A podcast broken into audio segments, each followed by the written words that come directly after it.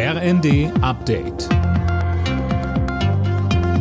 Stündlich neu. Auf den Punkt informiert. Ich bin Jana Klonikowski. Guten Abend. Nach der Amokfahrt gestern in der Nähe des Berliner Breitscheidplatzes ist auch im hessischen Bad Arolsen die Trauer groß.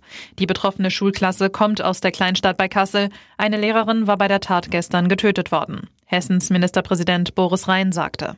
Derzeit ist die Situation so, dass 17 Schüler zurückgekommen sind. Sieben Schüler sind noch in äh, unterschiedlichen Krankenhäusern in Berlin. Hier hat Frau Giffey mir zugesichert, dass das besonders spezialisierte Krankenhäuser sind, die mit äh, genau den Verletzungen besonders umgehen können. Auch ein Lehrer wird noch behandelt. Der 29-jährige Fahrer soll nach dem Willen der Ermittler in der Psychiatrie untergebracht werden. Die Staatsanwaltschaft geht von einer paranoiden Schizophrenie aus. Ende des Monats stoppt die Europäische Zentralbank ihre milliardenschweren Netto-Anleihekäufe und macht den Weg frei für die erste Zinserhöhung im Euroraum seit mehr als einem Jahrzehnt. Mehr dazu von Anne Brauer. Beim EZB-Treffen Ende Juli sollen die Zinssätze um 0,25 Prozentpunkte angehoben werden. Und für September stellt EZB-Chefin Lagarde dann den nächsten, möglicherweise größeren Zinsschritt in Aussicht. Stefan Kurz vom Kieler Institut für Weltwirtschaft sagt, wie andere Experten auch, die Ankündigung sei ein überfälliger Anfang, aber eben auch nur das.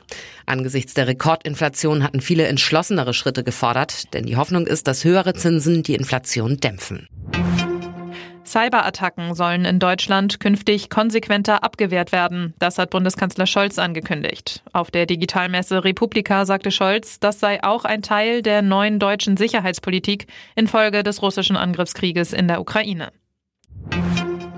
Wegen Personalmangels streichen die Lufthansa und die Tochter Eurowings im Juli mehr als 1000 Flüge. Das Problem? Nach der Pandemie wollen wieder viele wegfliegen. Gleichzeitig hat die Branche mit Engpässen und zu wenig Mitarbeitenden zu kämpfen, heißt es. Alle Nachrichten auf rnd.de